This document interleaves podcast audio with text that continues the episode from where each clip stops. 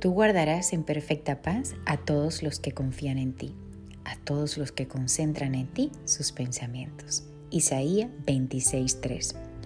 No puede haber sentimiento más extraordinario y que produzca mayor bienestar al ser humano que la paz que se apodera de quien ha hecho a Jesucristo el Señor de su vida. Aunque muchos hoy prefieren la acción en lugar de la devoción, el secreto de una vida victoriosa es una vida de fe en aquel que hace lo imposible posible. Ay, ay, ay. Confíen siempre en el Señor, porque el Señor Dios es la roca eterna, la roca inamovible de la que debemos estar sostenido todo tiempo. Que tengas un maravilloso día. Recuerda que hay una vida que está buscando una roca donde plantar tú puedes compartir este mensaje y edificar su vida. Que tengas un maravilloso día. Se despide Anet Rodríguez. Dios te bendiga.